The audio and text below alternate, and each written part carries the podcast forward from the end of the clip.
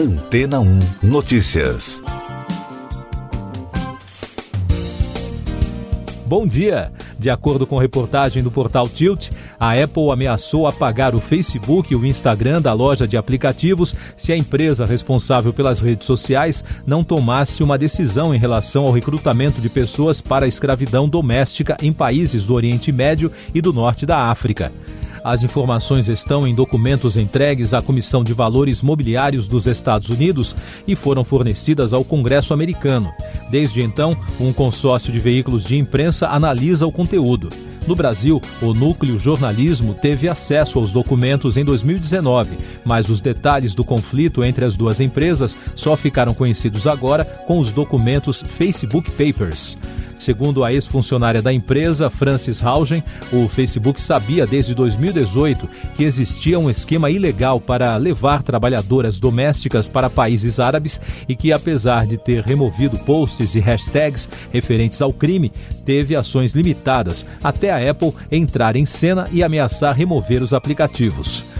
O trecho do documento detalha que a pressão da Apple estava ligada às conclusões de uma investigação da BBC sobre conteúdo de servidão doméstica no Instagram e no Facebook, uma ação criminosa que era usada para compra e violência de trabalhadoras na região do Golfo.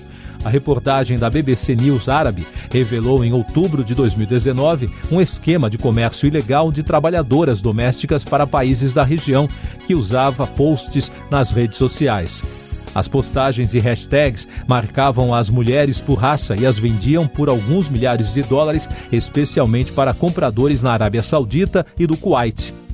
Os documentos internos do Facebook revelam que a BBC informou a rede social sobre a apuração da reportagem e a companhia removeu 700 perfis do Instagram que promoviam a atividade. Mas o Facebook Papers revelou que foi preciso que a Apple ameaçasse tomar medidas mais drásticas para que a rede social olhasse para o problema com mais atenção. Foi só depois da pressão que a companhia de Mark Zuckerberg afirmou ter realizado mais de 130 mil ações, incluindo a retirada de milhares de contas e posts e removendo assim centenas de dispositivos que operavam perfis recrutadores. Foi também depois da ação da Apple que a rede mudou a política de uso e expandiu o cerco para a escravidão doméstica, uma decisão que teria encerrado a crise entre as gigantes de tecnologia e que poderia ter feito com que milhares de pessoas deixassem de ter acesso às redes sociais nos dispositivos da Apple. E daqui a pouco você vai ouvir no podcast Antena 1 Notícias. Dois casos da variante Omicron são confirmados no Brasil. CCJ do Senado sabatina André Mendonça para a vaga no STF. O Instituto Adolfo Lutz confirmou dois resultados positivos para a variante Omicron do coronavírus no Brasil. O sequenciamento genético foi feito pelo Hospital Albert Einstein em São Paulo e encontrou a variante nos testes de dois passageiros vindos da África do Sul. Um terceiro caso de um passageiro vindo da Etiópia está sob investigação. A Comissão de Constituição e Justiça do Senado aprovou a proposta de emenda constitucional dos precatórios após uma série de mudanças do relator, o senador Fernando Bezerra. A proposta é o principal recurso do governo para bancar o Auxílio Brasil.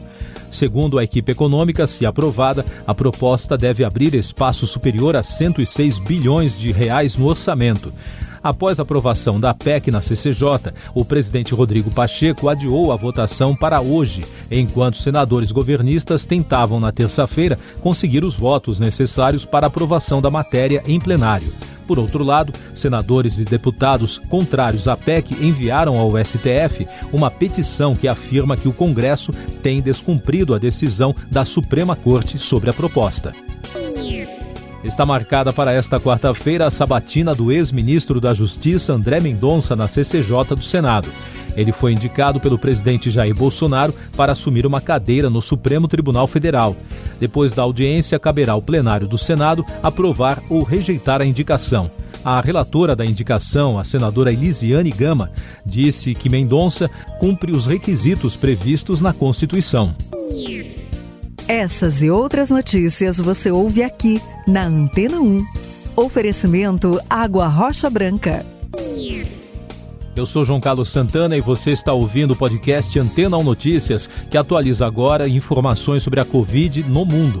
A Organização Mundial da Saúde afirmou que os países devem aplicar estratégia baseada em evidências e no risco ao implementar medidas restritivas de viagem relacionada à variante Ômicron da Covid-19. A organização alertou ainda que esses cuidados devem incluir possível triagem ou quarentena de passageiros internacionais, mas proibições generalizadas não evitam a propagação da variante. Na Holanda, investigadores da área da saúde concluíram que duas pessoas que testaram positivo para a nova variante já estavam no país há mais de uma semana, antes da chegada de dois voos da África do Sul na semana passada. Isso indica a presença da variante no país antes da Organização Mundial da Saúde ter classificado a Omicron como uma variante preocupante. Nos Estados Unidos, o médico infectologista Anthony Fauci, conselheiro do governo americano para pandemias, disse que os imunizantes disponíveis no mercado devem continuar reduzindo quadros graves da Covid, ainda que a nova variante possa ter uma capacidade maior de escapar das vacinas. No Brasil, o governo anunciou que precisa de mais informações antes de adotar a restrição de viagem recomendada pela Agência Nacional de Vigilância Sanitária a países como Angola, Malau, Moçambique e Zâmbia. A decisão conjunta dos Ministérios da Saúde, Justiça e Segurança Pública, Infraestrutura, Relações Exteriores e da própria Anvisa foi comunicada pela Casa Civil.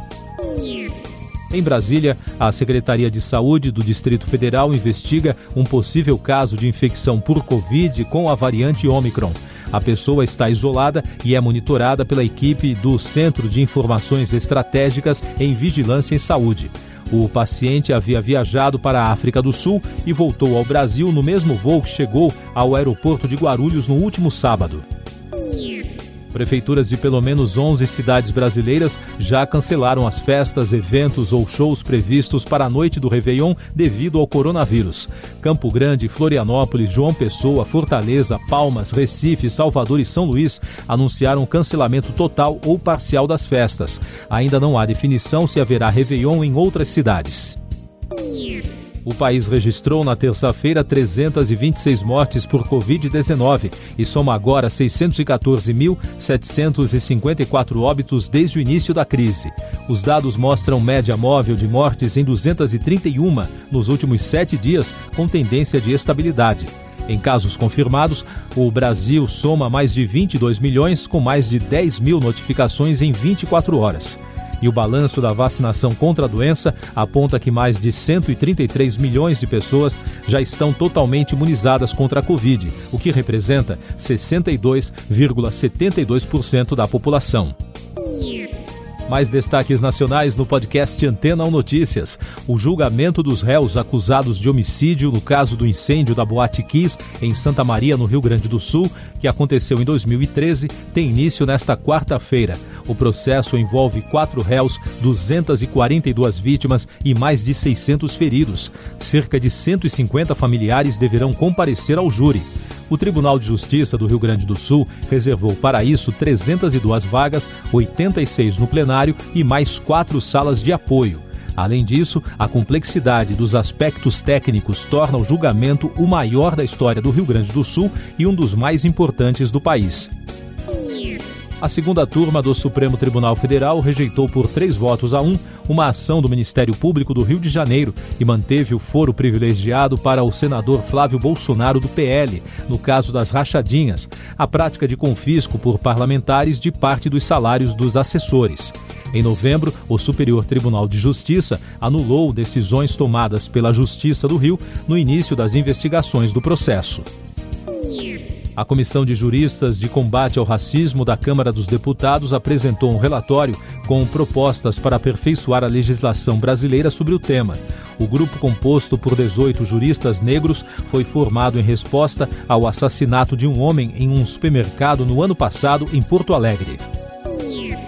Destaques internacionais: a Rússia reiterou a parceria com o governo brasileiro e celebrou a entrada do país no Conselho de Segurança das Nações Unidas em janeiro, o que poderá ampliar a cooperação bilateral entre os dois países a partir do dia 1 do próximo mês.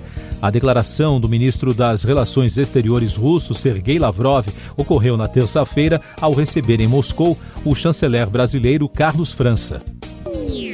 Quatro pessoas morreram após as fortes tempestades de vento registradas na Turquia nesta semana.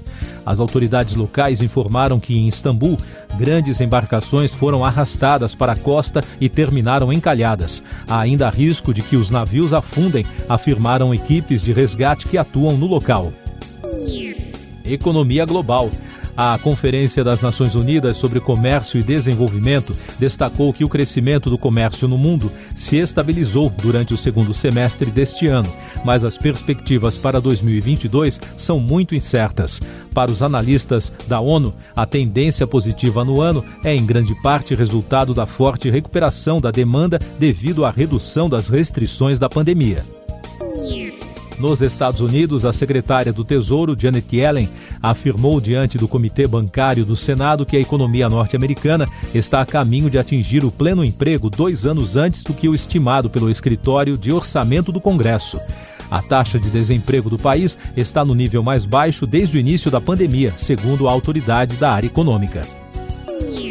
Tecnologia. O Twitter não permitirá o compartilhamento de mídias pessoais, incluindo fotos e vídeos, sem o consentimento da pessoa. A decisão foi considerada um avanço na política de privacidade da empresa, que já proíbe o compartilhamento de informações privadas, como números de telefone, endereços e números de identidade. Agora, quando a rede social for notificada pelos indivíduos retratados de que eles não consentiram em ter a sua imagem ou vídeo compartilhados, o conteúdo será removido. Destaque da música: a cantora Rihanna recebeu o título de heroína nacional em evento realizado na Ilha de Barbados, onde foi criada na capital do país, Bridgetown. A homenagem aconteceu durante o evento oficial de despedida da monarquia britânica, após longos debates no país sobre a herança escravocrata do período colonial. Siga nossos podcasts em antena1.com.br. Este foi o resumo das notícias que foram ao ar hoje na Antena 1.